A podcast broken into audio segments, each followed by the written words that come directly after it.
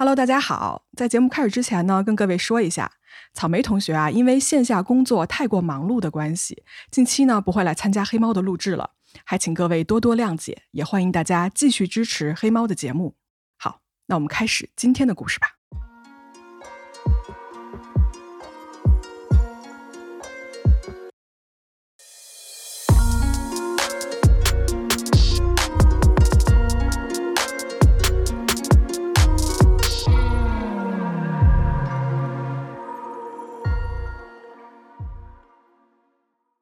Hello，大家好呀，我是咪仔，我是小 T。哎，小 T，大家猜到他是谁了吗？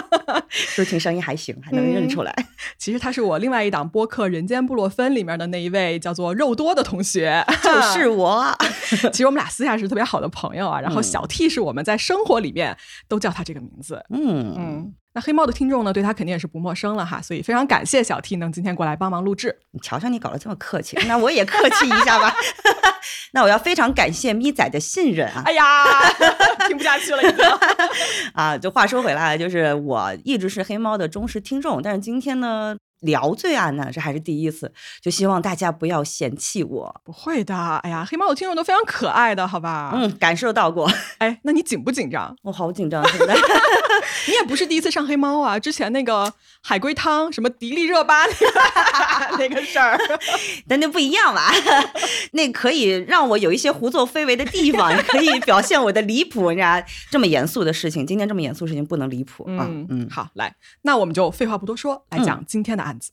今天这个案子呢，发生在啊遥远的南非，哈，是我们之前一个非常少涉及的一个地方。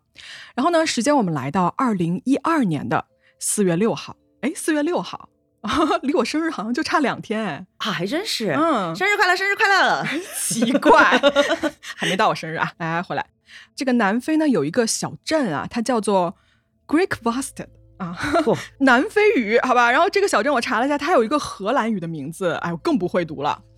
Anyway 啊，这个乡村小镇呢，它是位于这个南非的北开普省。嗯，说实话，这个小镇没有什么名气哈，当地呢最有名的就是一些。所谓的宝石资源，但也不是那种名贵的钻石或者什么之类的资源哈。嗯，我刚才本来亮了一下宝石资源，当地人也不多，大概人口是六千人左右。嗯，每天啊都有这种数以百计的游客和卡车司机，但是呢，他们是从这儿经过的，嗯，是要去往东边或者是西北部那一些更加著名的旅游城市。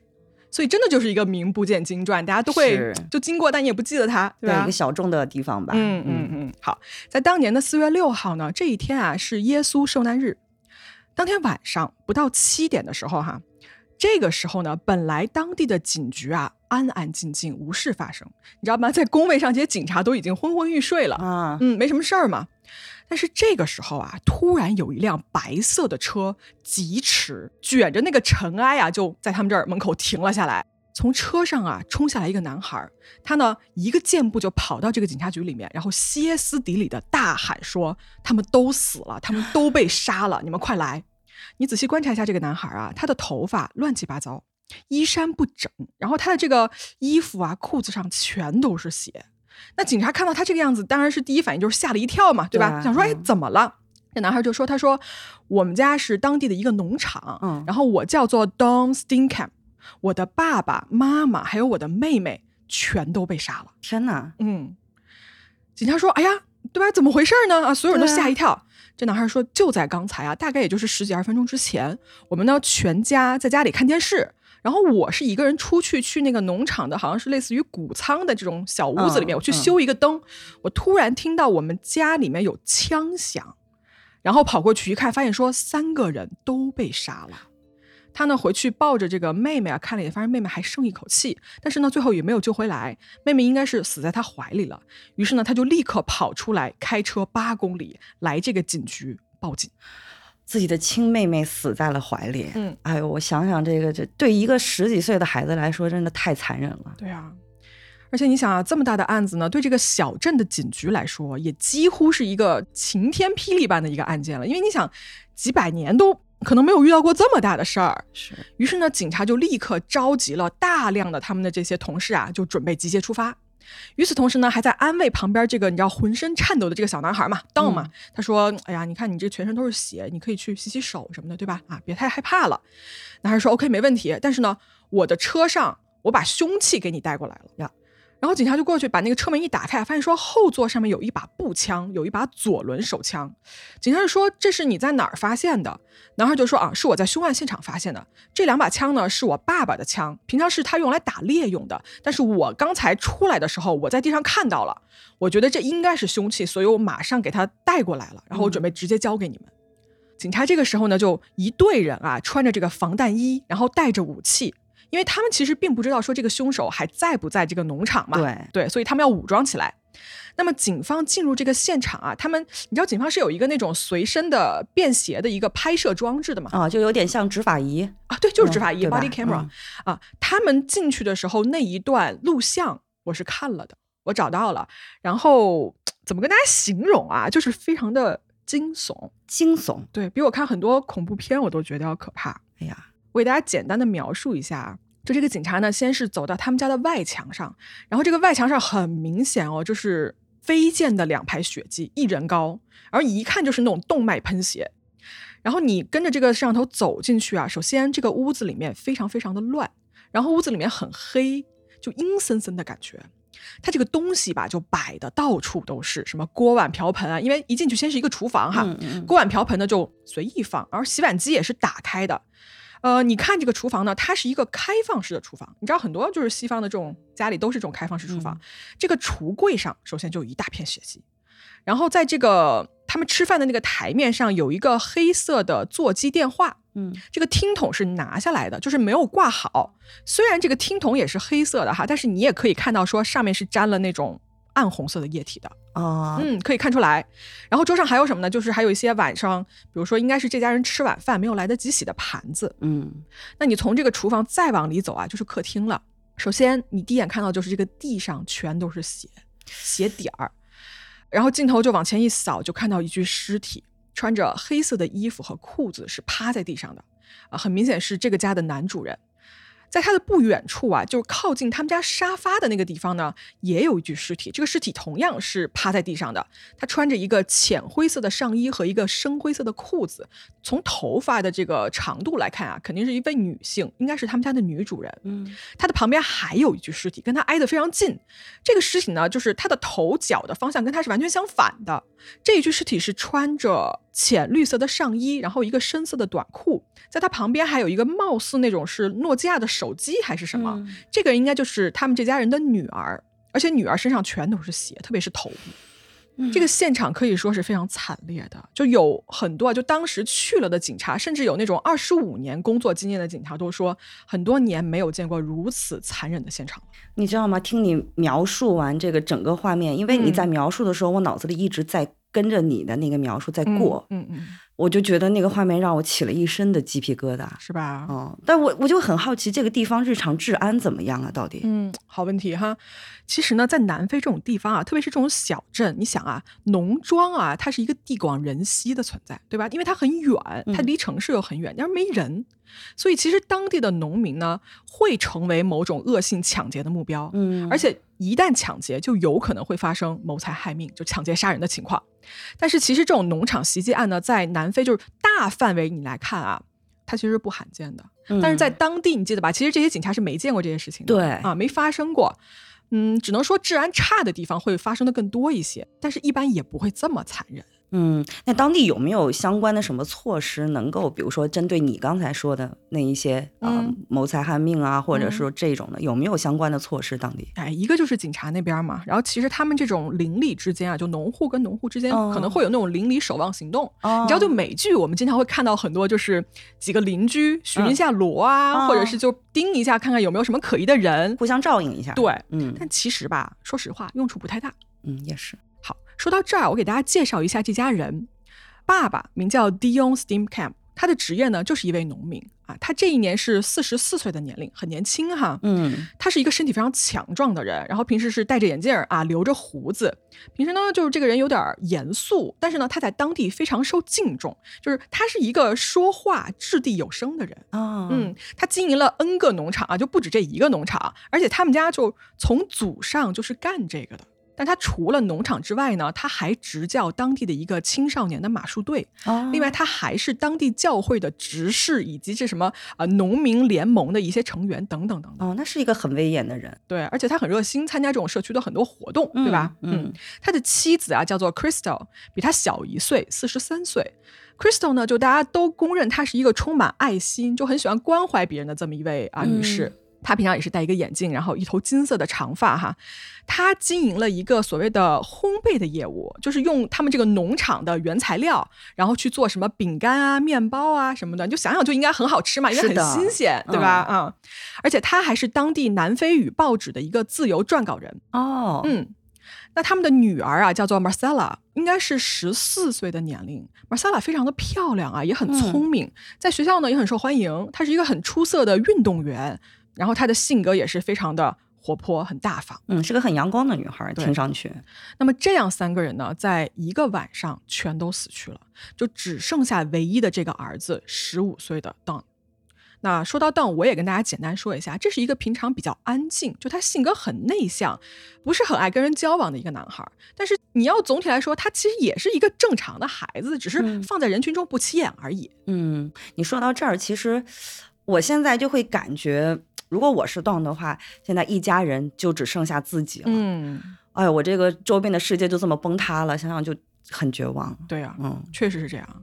而且你知道这件事情一出吧，整个当地的社区也是非常震惊的，因为这是一个发生在他们家门口的谋杀案，就人人是自危的，因为可能发生在我邻居家，那也可能会发生在我家，对吧？害怕。所以这些人呢就打算团结起来，为 Don 一家人啊提供一些支持。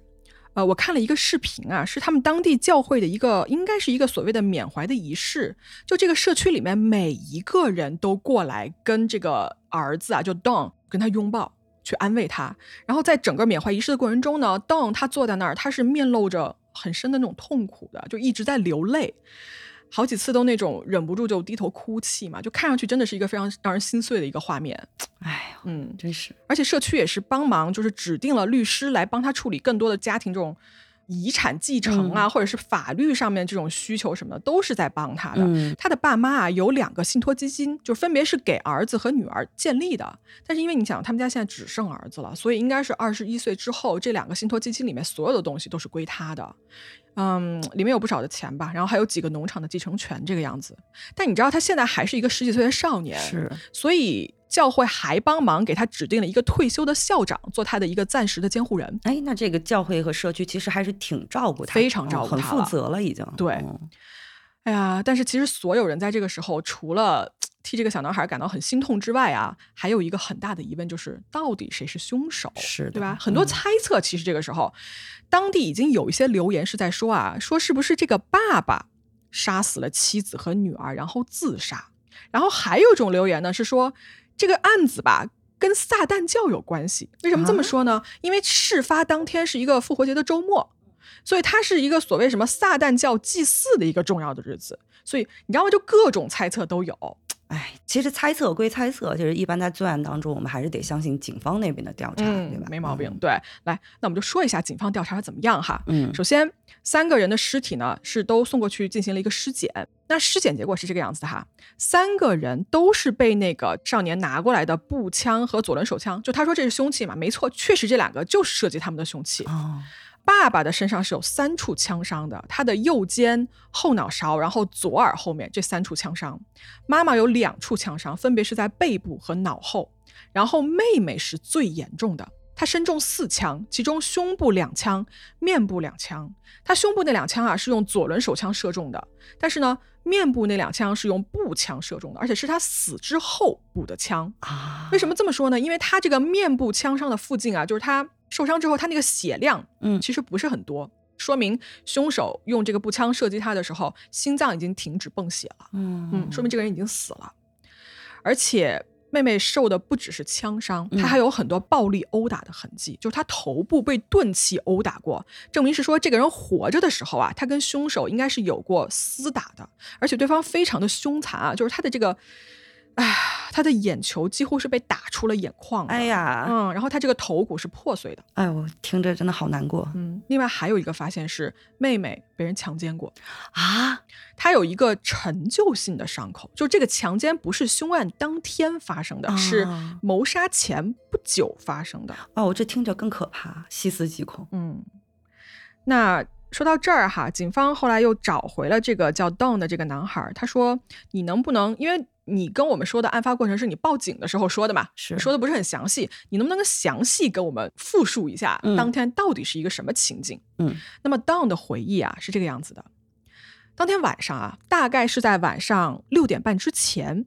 首先呢，他是从家里出来，不是去那个谷仓修灯嘛？嗯这个时候，他说爸爸跟妹妹是坐在客厅看电视，然后他妈妈呢是在用电脑。然后就在他修灯的时候啊，他突然听到那边的屋子里面传过来枪响啊。他说：“那我第一反应我肯定是很害怕，对吧？所以我就躲在这个谷仓里面，我躲了大概是十分钟的时间。嗯等到这个枪响停下来之后，发现说没有什么动静了，他就立刻跑回去想查看一下到底怎么回事儿。嗯他进去之后呢，发现三个人躺在地上，然后发现这个时候妹妹还活着，他就把妹妹抱了起来。可能妹妹在那种挣扎还是就是很痛苦的过程中间，就撕烂了他的衣服，嗯，但是最后是死在他怀里了。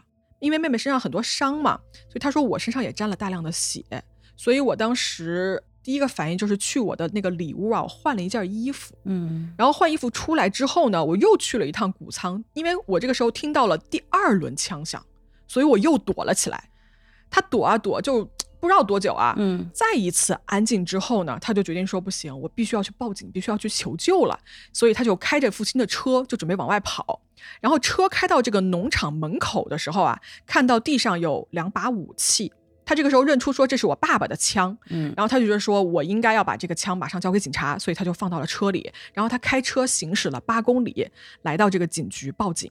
当时警方记录他到达那个警局报警的时间是当天晚上的六点五十。嗯，先等一下啊！我刚才听你的描述里面有一个点，我觉得有点奇怪，嗯就是你说的是妹妹已经浑身是血的看到了哥哥，在挣扎的时候撕烂了哥哥的衣服。嗯，对，就先不说这个点有多奇怪啊，嗯整个 Down 的这个故事中间呢，有一个更大的疑点啊，是什么呢？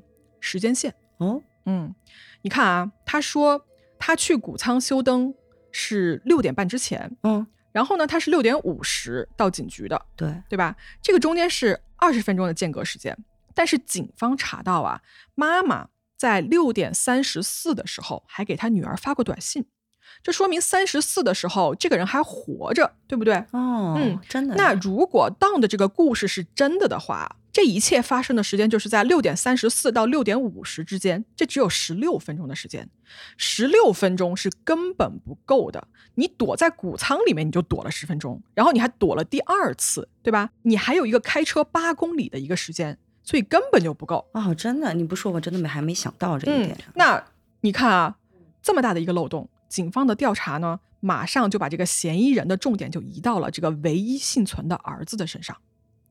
呃，我在这儿提醒一点啊，调查到这儿的时候，因为 Don 啊，他是一个未成年人，所以呢，依照法律呢，警方其实是不得随意来公布未成年人的任何细节的。是要严格保密的，就对外不能说他是嫌疑人，也嗯不能谈就是跟这个案子有任何相关的事情。嗯嗯嗯，但是这个消息吧，还是很容易传出去的，因为首先这个小镇上本来就已经流言纷纷了，而且呢，毕竟这个地方这么小，你们全家就只剩你一个人，很容易大家就会产生一些联想。邓这个时候还是正常在学校上学的，但是已经就有家长来学校投诉，就说如果这个男孩不离开不走，我们这个学校一半的学生都不来上课，所以学校就只好把 Don 呢就暂时的送回了家。嗯，后来是在这个社区的帮助下，应该是给他换了一个新学校。但你想啊，这个时候整个社会舆论也好，警方调查也好，他的其实风向已经变了，很多人就在怀疑说，Don 这个未成年的小男孩究竟是不是凶手？从这儿开始往后，我们倒四个月的时间，虽然看起来时间很长，但其实呢，这四个月的时间里面，警方一直没有放弃，这个调查是在紧锣密鼓的进行的。在二零一二年的八月啊，这个时候当已经年满十六岁了。嗯，在八月二十一号这天呢，当在学校呢准备去这个校长的办公室，突然有一队警察过来，就直接给他戴上手铐，然后把他塞到警车里就给带走了。直接带走了。对，而且就从这个校长办公室到警车的这一路啊，就是他会穿过校园，嗯，就被很多同学就是你知道那种惊讶的目光就看着他们嘛。然后当全程是面无表情，他没有什么反应。嗯，当的宿舍也被搜索了，当时学校的老师跟同学还是很震惊的，因为毕竟是日常生活在一起的人。对啊，那好，警方这次抓人啊，其实他是掌握了非常多的关键证据才有的这么一个动作。那么被逮捕之后的这个邓呢，他是被正式起诉的，他的罪名包括，但是不限于对他父亲、母亲和妹妹的谋杀。这个案子开庭之后呢，在法庭上啊，公诉人是这样子的：公诉人让 Don 重新说一遍当天晚上的经历，然后 Don 呢，他照之前的这个故事他又讲了一遍，你知道吧？他什么啊？谷仓里面听到这个枪声，然后回去看到三个人躺地上，妹妹死我怀里，身上全是血。我去换了衣服，然后我又去了谷仓一趟，听到了另外一轮枪响。啊，出来的时候我在开车去报警的路上捡到了凶器，就这么一个故事。但是这一次啊，检方在法庭上一条一条跟他过，然后指出他整个故事的所有漏洞。嗯就整个辩论的过程是非常非常精彩的。来，我大家复盘一下，就这个法庭上，检方都具体问了他些什么东西。第一，检方问说，枪就这个凶器是怎么回事儿？为什么一个凶手在行凶之后会把枪扔在原地的地上，在你出去的路上给你？对哈、嗯，对吧？很奇怪。第二，如果你去看现场的话，钱包、现金以及这个保险柜里的武器都没人动，就他们家不止这两把枪，都没有人拿。那你不图钱，你也不图这些比较难获取的东西，那你是图什么呢？对吧？如果你说这个抢劫案，我觉得这不像一个抢劫案。对啊，不图嗯对。第三啊，他们农场养了四条狗，四条狗全都活着。就是警方第一次去到案发现场的时候，这四条狗是在那儿乱窜的。因为一般的农场抢劫案啊，凶手第一个杀的就是现场的狗，因为狗是很麻烦的一个存在，他们看家。如果它狂叫的话，会吸引很多没有必要的注意力。那么为什么这四条狗没有任何事情？第四，打电话求救这件事情也很奇怪。首先，我们也知道了，现场是有座机的，对吧？我不是说过吗？那个黑色的座机，然后地上妹妹的旁边是有手机的。对啊，完了，这个 Don 啊，他其实到那个警局去报警的时候，他口袋里也是有手机的。为什么不打电话报警，而是要开车八公里去现场报警呢？第五，时间问题，也就是我们刚才提出来过的那个时间不够的问题。嗯首先，他开这个八公里至少需要十分钟，然后他说他躲了两轮，这两轮加起来至少有十五分钟，这就二十五分钟了。但是那个短信记录显示的说只有十六分钟，那这个嗯时间合不上啊，对不对？对，他是做不到的。唯一一种情况就是，这是一个计划好或者是一个执行非常强的一个杀人计划。只有一个猜测啊，就是根本就没有谷仓等待的时间，就真正的凶手就是到你自己，因为你不需要去谷仓等那个什么所谓虚构的凶手离开你再出来，对吧？所有的事情你在十六分钟之内你全都搞定了。是第六点啊，换衣服这件事情也很可疑。你的妹妹如果是死在你的怀里的话，这个时候你的第一反应居然是去里屋换一件衣服，对，这很奇怪吧？谁会干这种事情呢？嗯他感觉是你嫌那个血太脏了，还是怎么？就是你感觉他这个心理动机就很不对。对，嗯，然后凶手回来，他不是第二轮又开了一轮枪吗？嗯那你完美避开了这个凶手，你记得吧？他又回到那谷仓又躲了一下，啊然后凶手在走之前再把凶器留给你，这是怎么做到的？这什么小说情节，吧？对啊，嗯，第七啊，就是这个妹妹不是死前把她衣服撕碎了吗？这个也不合逻辑。一个将死的人为什么要撕你的衣服？除非他跟你有过一场打斗。最后一点是，检方说你的这个故事中间啊，你从来没有提过你在现场有没有确认过你父亲和你母亲到底有没有死亡。嗯，如果你进去看到三个人倒在地上，而倒在地上不一定人就去世了呀，对吧？是啊你没有看一眼，你直接你就走了，这也非常不符合逻辑。嗯，那检方列出了这么多的疑点，那当本人是怎么说的？他就现场改故事，啊啊，嗯，他就改了一个版本。他说啊，那个我是换了一件衣服是没错，嗯但是我换完衣服之后呢，我就没有躲那个第二轮了，就我没有再回到谷仓里面去了，我是直接上车，然后开车，一边开车一边听到了第二轮的枪声。然后检方就说：“so，你知道吗？这这能解释什么呢？以上的疑点还是没有一个你能给我解释合理的，你顶多就是解释了案发时间可以缩短这件事儿。嗯，那么接着呢，检方还有哦，他传了一个证人，这个证人是 Don 的一个朋友，是一个什么事儿呢？就是当天啊，案发之后，Don 给这个朋友发了一个短信，这个短信上是这么写的啊：Don 说我不知道该怎么办了。朋友说怎么了？他说他们现在怀疑好多人，他们肯定指的是警察嘛。朋友就说怀疑谁啊当说怀疑我。然后这朋友就问说：“嗯，这个现场有很多别人的指纹吗？”当说只有我的指纹。朋友就问说：“那有证据指向其他人吗？”当说不，他们不可能找到其他人。这是案发第一天的时候，当天哦，这个时候警察其实还没有任何证据表明有其他人进没进来过，警察其实也不知道现场去过谁。但是 Don 立刻就知道说只有他的指纹。为什么呢？啊，唯一的解释就是说这件事情就是他干的，还真是。我觉得你这个逻辑是合理的。这是一个凶手的逻辑。对，嗯，那么警方啊，当时呃确实承认也有一个错误是什么呢？就你记得当天他去报警的时候，警方第一眼看到他，觉得他是一个受害者嘛，嗯然后安慰他，跟他说你把那手洗一洗。嗯所以他去洗手的时候，其实是洗掉了手上的这个受害人的血以及开枪的火药残留的，哦，所以是丢失了一部分关键的证据的。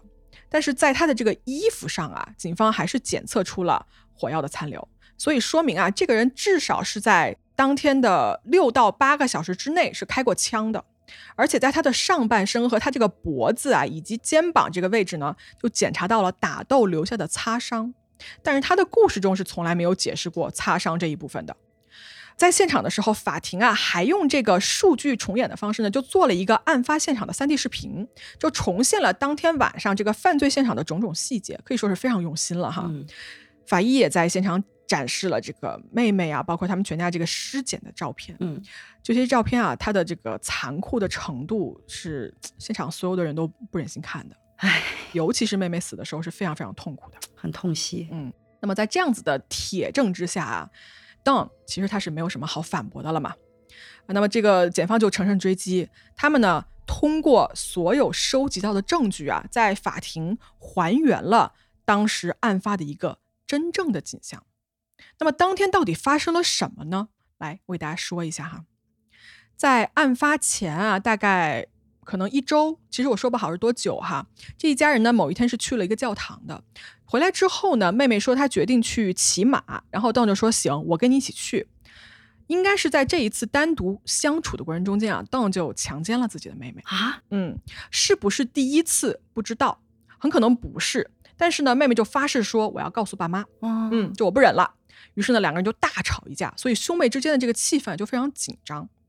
那么时间往后推啊，到案发这一天，不知道是什么东西触动了 Don。他们首先这天晚上是一家人一块吃饭，然后呢，妹妹跟爸爸确实是在看电视，然后妈妈在用电脑。这个时候，Don 啊，他应该是心里是一直琢磨的，你知道吧？就他可能这一段时间都觉得非常的心虚，他肯定觉得说这个事情不能败露啊，不能让妹妹把自己强奸他的事情去告发。那怎么办呢？他想到一点就是杀人，就摆脱这一切的麻烦，就靠杀人，然后自己还可以拿回一个主动权，因为他现在很被动嘛。而且他杀人还有一个好处就是，当其他所有人都死光了的话，他可以继承家里所有的遗产。哎，那么决定了之后呢，当就起身，他去了他父母的卧室，从父母的这个保险箱里面啊，就拿了爸爸的这个左轮手枪。他从卧室出来，先是到他妈妈的身后，直接对准他的后背来了一枪。在母亲中枪之后呢，妹妹迅速就站了起来啊！就在这个当下，邓立刻回身给妹妹也来了一枪。那与此同时，爸爸听到这个动静嘛，就冲过来想试图制止他，嗯邓对他连开两枪，所以这个时候他爸爸也倒下了。你想啊，在这个当下，其实哦，中枪的妹妹是还有行动能力的，嗯那么他就立刻开始往外跑，要逃命嘛。嗯邓就穷追不舍，拿着这个枪就往他这个跑的方向就开始射击。在追上妹妹之后，因为你想，妹妹毕竟已经中枪了嘛，嗯跑也跑不远，他们两个人就开始厮打。你说是厮打，其实就是单方面邓在殴打他这个受伤的妹妹，因为从他这个 T 恤的这个血呀、和他被撕破的这种情况，应该就是当时的两个人厮打的时候造成的。邓的下手啊非常重哈，就我们刚刚也说过了，法医这个检测报告里面说他这个眼球都快被打出来了。嗯妹妹这个时候又倒地了嘛，那他发现说这个人没有什么反抗能力了之后呢，他就起身回到了屋里面。他干了什么事儿呢？他再用枪给父亲的头又补了一枪，因为全家父亲对他来说是一个最大的威胁，体力上来说，对吧？嗯。随后呢，他去卧室的保险柜取了另外一支步枪。他拿了这支新的枪之后呢，回到客厅，发现啊，这个时候妹妹居然挣扎着又回到了屋里面，然后试图用这个座机报警求救。所以这是为什么我们当时在那个警方的执法仪上，你会看到那个电话没有放好，然后上面有血，暗红色的。他就是这个时候在用电话。哦，嗯。那么 Don 呢是端起枪对着妹妹的脸啊，直接开了两枪。然后再用这个新拿出来的步枪呢，对着父亲跟母亲的头，一人再补了一枪，确保所有人都死了之后，他去里屋换了一件衣服，然后拿上他的凶器，假装是在农场的门口捡到的，然后开车八公里去报警。这就是当晚事情的全过程啊！我听完就两个字：揪心。嗯，哎呀。这个案子啊，最后法官呢是宣判 Don 三项谋杀罪全部成立啊，还有一项强奸罪成立，一项妨碍司法罪成立，总共呢是被判处七十六年的监禁。但是在南非呢，法律规定十六岁以下的未成年人不能被判超过二十年，就无论你这个罪行严重程度怎么样都不行。而 Don 他在犯案的时候，他只有十五岁零八个月。这就说明什么呢？说明他最多坐二十年牢，他就会出来了。他并不需要服刑七十六年。我很难想象一个十六岁都未满的一个男孩子会对全家人下这么重的狠手。对，他会不会精神方面会有什么疾病啊？嗯。其实精神鉴定这一块呢，法医也是做过这个检查的，但是没有查出他有很明确的某种精神疾病。呃，我看到一个资料是说啊，在某一个满分为四十分的一个检查里面呢，他只得了十四分。但是仅仅是一个检查，不能给出一个什么样子的一个诊断嘛？啊，说一下，就是一般情况下，杀害父母的小孩呢。医学上，你去研究他们到底发生了什么的时候，发现说最多的原因啊，是因为这个小孩在童年的时候经受了虐待，嗯，所以他杀父母是一个反击的行为。但是在这个案子里面啊，并没有证据说 Don 经历了童年被虐待的这件事儿，因为周围人对他的描述只是一个非常沉默的、不展露任何情绪的一个男孩，平常也不跟人多交流。那其实说到这儿，我觉得这起案件里面。这个 Don 的心理动机是我听过很多案件里面很不能理解的一宗了。嗯，怎么说？因为比如像正常人，嗯，你都很难伤害自己的家人，就比如说言语上的伤害或怎么样。他一个十六岁未满的孩子，然后对父母都是开了好几枪的，而且为了确保死亡，都还分别补了枪。最让我不能接受的是，他竟然对自己的亲妹妹起了歹心。就你说他强奸这个事儿是的，嗯，其实你要仔细分析这个人的犯罪动机啊，我觉得从表面上来看，应该就是性冲动。首先，他强奸妹妹这件事情就是性驱使的，对吧？然后呢，他在面临被揭穿的时候呢，这个人我觉得他是脑子一根筋的，就是他解决办法就是全杀了，嗯啊，他不是一个很深谋远虑的杀人计划。你要这么看的话，它是一个在慌乱中为了所谓掩盖错误去犯下的更大的一个不可饶恕的错误。嗯嗯，然后其实这个案子啊，它它牵扯到的是一个未成年人犯罪的问题。我查了一下当地啊，就是南非的这个法律，在他们那儿呢是十岁以下是被定性为，不管他犯什么罪，他是缺乏刑事能力的。嗯，十到十四岁呢是可能缺乏刑事能力，那十四岁以上呢是判定的标准是跟成年人是一样的。所以你看啊，司法在判定这一部分的时候，它的出发点啊，其实还是在帮助这些少年犯。一个是你还是要为你的行为负责，对吧？你要做出一些你的补偿，然后你要接受惩罚。但是呢，另外一个更大的出发点啊，就是要帮助这些人，让他将来还有机会重新融入社会。是，而且你不止南非啊，就很多国家这些未成年人犯罪呢，在针对他的这个刑法量刑上是有很多特殊的保护措施的，比如说。严格不能公开他的名字，他的任何信息，包括他的照片。我们黑猫之前做过好几个案子，都是至今都不知道这些人叫什么名什么的。嗯，你刚才说的这个情况，我真的是有留意过。嗯嗯。然后我看过一个调查，里面有说到，其实有超过一半的少年犯都是来自于不和谐的家庭。那这个不和谐的家庭就包括他的教育方式是打骂。然后还有一些纵容和溺爱的这种方式出现啊，确实是这样子啊。就是少年犯他跟这个原生家庭之间到底是一个什么样子的关系，对吧？很多人都在讨论。然后我其实可以补充一个，就是说还有一个很重要的因素呢，来源于这个人的身边的同龄人。嗯，就比如说这个小孩儿，他是受到了排挤，嗯，他也可能会出现所谓的这种暴力或者是攻击性。还有一种就是他身上可能也一种东西叫做顺应性，就说如果他身边的人都给他带来相同的影响，嗯，也会改变他的行为。而且如果你注意观察的话，在青少年当中，性冲动就随着他年龄越来越大嘛，性冲动成为犯罪诱因的概率是大大上升的。嗯，那么全球啊，在对这个未成年人犯罪量刑的这个法律法规上呢，我们可以说它是一直在不停的修正的，因为这个尺度吧，非常的难拿捏。全球其实都面临一个这个刑事责任年龄的一个范围划分的这么一个问题。你可以看到，如果你注意观察的话，你可以看到说，近些年很多国家都会把这个需要承担的这个适用的年龄线往前推。嗯，也就是说，它降低这个刑事责任的年龄，甚至比如说你这个犯罪程度很严重的话呢，它这个担责的年龄会从十六岁降到十四岁。还有的国家是直接划到九岁的，对，确实是。然后其实还有一种现实的情况，就是我不知道你有没有发现过，有些孩子其实还是比较早熟的。对，他有的时候可能比如七八岁、八九岁，就在心智上和他的一些识别能力上就已经很厉害了。对，但是呢，现在法律上目前还不允许，也不可能针对每一个个体单独的进行一些刑事责任能力的那个判定。对，没错，嗯。所以啊，聊到现在，我心里更多的是很复杂、五味杂陈。怎么说呢？因为从你最开始说 Don 的故事的时候，他是以一个受害者的形象出来的时候，我其实是同情的。但是经历了这些故事的走向，我越来越震惊。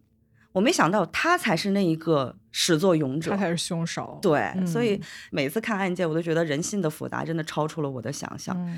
而且我觉得最令人痛心和可惜的就是一个。好好的家庭就这么没了。对呀，你说，哎，你说这个人他是一时冲动呢，还是说这个人本来就是一个潜在的杀人魔，只是他提早爆发了？这不好说，可能，嗯，说不好，因为我们所有人都只是推测，嗯，真正的动机就只有凶手他自己知道，嗯，对吧？哎，行，那我们今天的案子呢，就给大家说到这儿。如果大家对这个案子有什么想法的话呢，欢迎在评论区啊跟我们一起讨论。嗯，好，那就这样啦，我们下周再见吧，各位，拜拜，拜拜。